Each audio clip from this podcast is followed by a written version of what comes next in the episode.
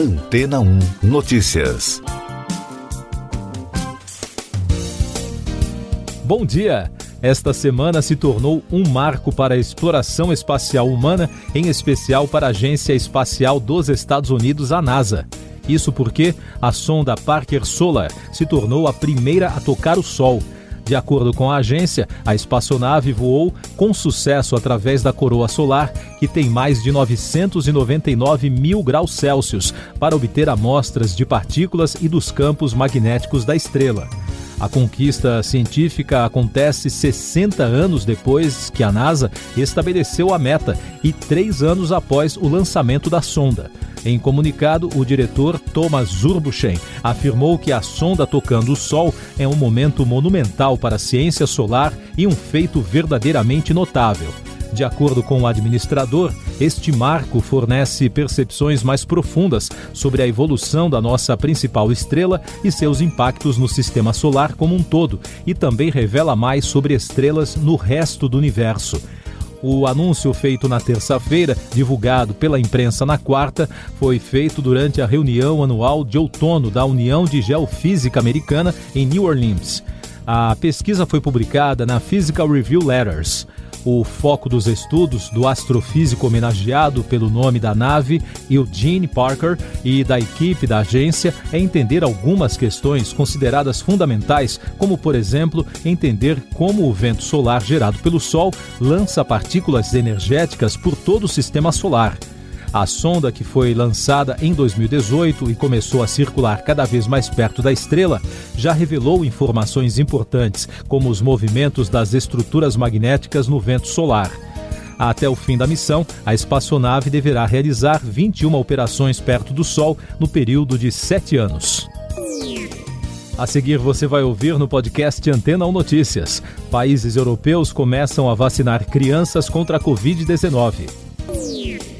Ministério Público Federal pede que governo indenize vítimas e famílias afetadas pelo coronavírus. Câmara conclui votação da PEC dos precatórios. Vários países europeus iniciaram a campanha de vacinação contra a Covid-19 em crianças entre 5 e 11 anos, em mais um esforço para conter o avanço da pandemia e manter as escolas funcionando, enquanto a variante Ômicron se espalha pelo continente. A presidente da Comissão Europeia, Ursula von der Leyen, alertou no parlamento que a cepa pode se tornar a nova variante dominante na Europa em meados de janeiro. O Ministério Público Federal do Distrito Federal entrou na Justiça para que a União pague indenização para famílias e vítimas da Covid-19. Na ação, o órgão afirma que o governo agiu de forma omissa no combate à pandemia. O Ministério Público solicita pagamento de 100 mil reais a parentes mortos e de 50 mil reais para sobreviventes com sequelas graves. Além disso, pede que a União repasse um bilhão de reais ao Fundo Federal dos Direitos Difusos por dano moral coletivo para ser usado em ações ou projetos de desenvolvimento científico. A Câmara dos Deputados aprovou em segundo turno o texto base da proposta de emenda constitucional dos precatórios, que são as dívidas da União reconhecidas pela Justiça. O texto foi aprovado com a maioria das mudanças feitas pelos senadores. Se for promulgada pelo Congresso, a mudança abrirá espaço fiscal de 106 bilhões e 100 milhões de reais no orçamento de 2022, valor que poderá bancar os 44 bilhões de reais para o pagamento de 400 reais do Auxílio Brasil. Essas e outras notícias você ouve aqui na Antena 1. Oferecimento Água Rocha Branca. Eu sou João Carlos Santana e você está ouvindo o podcast Antena 1 Notícias. Mais informações da pandemia. O Supremo Tribunal Federal formou maioria na quarta-feira a favor da decisão do ministro Luiz Roberto Barroso, baseada em um pedido do partido Rede Sustentabilidade, que determina a obrigatoriedade do passaporte da vacina para todos os viajantes que chegarem ao Brasil. Além disso, estabelece que brasileiros e estrangeiros residentes no país que viajaram para o exterior após 14 de dezembro e ao retornar não apresentarem o comprovante, deverão apresentar teste negativo de Covid-19 e fazer quarentena de cinco dias. Os dados da pandemia no país continuaram prejudicados pelo sexto dia seguido na quarta, devido ao ataque hacker no sistema do Ministério da Saúde. Goiás, Mato Grosso do Sul e Tocantins não informaram os dados de mortes e de casos de Covid-19. Em relação à vacinação, 14 estados não divulgaram informações. Eleições 2022. O ex-governador de São Paulo, Geraldo Alckmin, deixou o PSDB após mais de 33 anos na legenda. Ele entregou a carta de desfiliação ao diretório do partido e afirmou que é tempo de mudança. A saída de Alckmin ocorre após o atual governador, João Dória, vencer as prévias do partido como candidato para concorrer à presidência da República nas próximas eleições o presidenciável pelo PDT Ciro Gomes e o irmão dele, o ex-governador do Ceará e senador Cid Gomes, foram alvos de uma operação da Polícia Federal que investiga a licitação para obras do estádio Castelão, em Fortaleza, entre 2010 e 2013. O candidato classificou a ação como aberração e afirmou que, caso seja preciso, acionará o Conselho Nacional de Justiça, o CNJ. Após a forte repercussão, a cúpula da PF vetou a entrevista coletiva programada para evitar uso político da investigação, de acordo com fontes ouvidas pela imprensa. Mais destaques do Brasil: todos os condenados no caso do incêndio da Boate Kiss, que deixou 242 pessoas mortas em Santa Maria, no Rio Grande do Sul, em 2013, foram presos entre terça e quarta-feira. O ajudante da banda que se apresentava no local, Luciano Bonilha, e Mauro Hoffman, sócio da casa noturna, começaram a cumprir pena na quarta. Na terça foram presos Marcelo de Jesus, outro integrante da banda, e Elisandro Spor, outro sócio da boate. Na Bahia, subiu para 12 o número de mortos em decorrência das chuvas no estado. De acordo com a Defesa Civil, ao todo, 220.297 pessoas foram afetadas pelos temporais. Mais de 6.300 estão desabrigadas, outras 15 mil ficaram desalojadas e o número de municípios em situação de emergência permanece em 51. Reportagem da Rede Amazônica revelou que dados preliminares de uma investigação da Polícia Federal apontou que moradores da região do Rio Madeira, no Amazonas, possuem contaminação por mercúrio até três vezes acima do limite estabelecido pela Organização Mundial da Saúde. A região é a mesma que foi invadida por garimpeiros no mês passado. Além da contaminação das pessoas, o nível de mercúrio na água é de 15 a 95 vezes superior ao aceitável para consumo e uso recreativo. Na quarta-feira, a Polícia Federal e o IBAMA realizaram a segunda fase da Operação Uiara para combater o garimpo na região. Política Econômica. O Senado Federal aprovou um projeto de lei que institui um marco legal para microgeração e mini geração distribuída de energia, que permite produção própria aos consumidores a partir de fontes renováveis, solar, fotovoltaica, eólica, de centrais hidrelétricas e de biomassa são algumas opções para os produtores. Como foi modificado pelos senadores, o texto voltará à Câmara dos Deputados. De acordo com o relator, senador Marcos Rogério, do DEM de Rondônia, o objetivo da proposta é dar mais segurança jurídica e previsibilidade às unidades consumidoras. A Câmara dos Deputados aprovou o projeto de lei que cria o Programa de Estímulo ao Transporte por Cabotagem, também conhecido como BR do Mar, sem as sugestões de alterações feitas pelo Senado. O texto agora será enviado à sanção do presidente da República. O projeto proposto pelo governo propõe a liberação do uso de navios estrangeiros na navegação entre portos nacionais, sem a obrigação de contratar a construção de embarcações em estaleiros, entre outras medidas.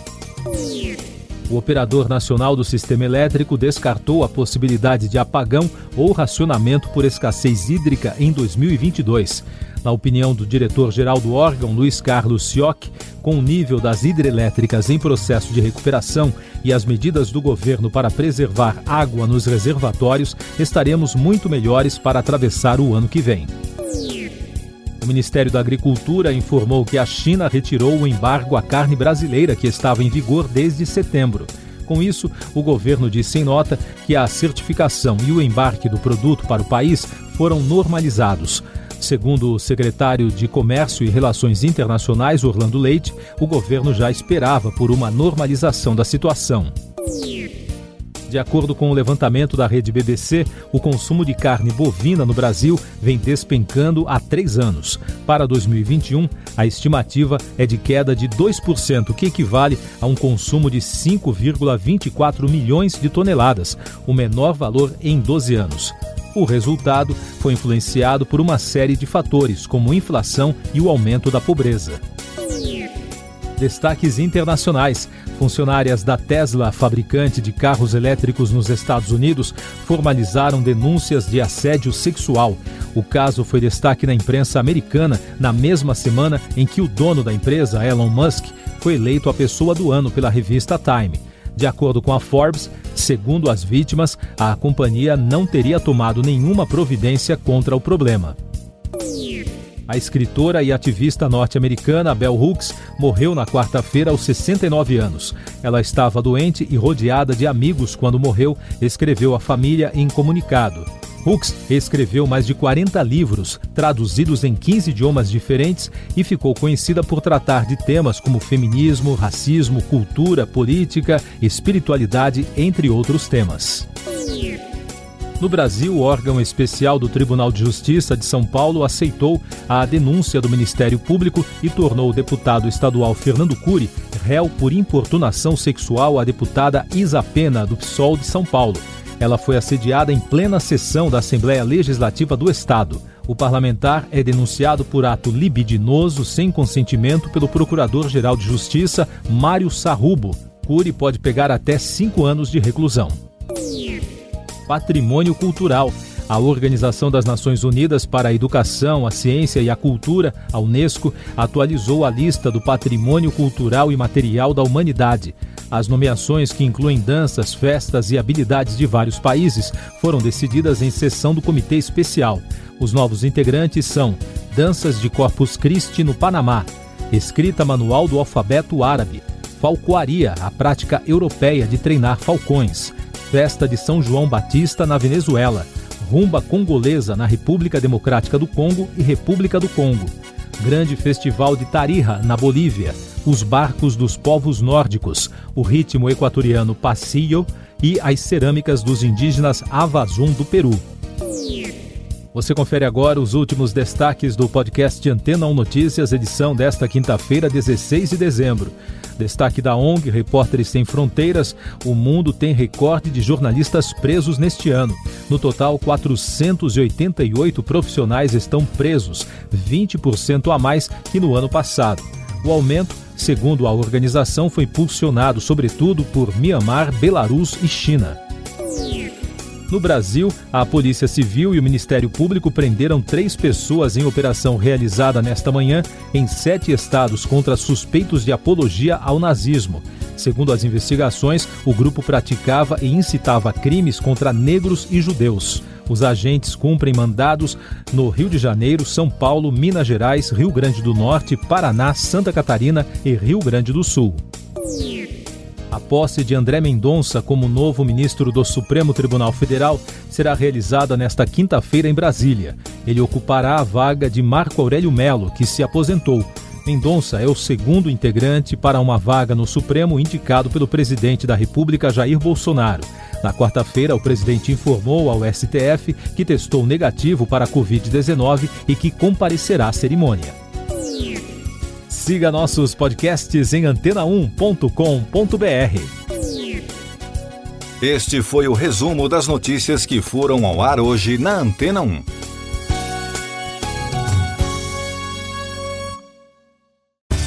Depois de tanto conteúdo legal, que tal se hidratar com água rocha branca? O consumo regular de água durante o dia traz benefícios para a saúde, como, por exemplo, manter a pele bonita e hidratada. Rocha Branca, da fonte direto para sua casa.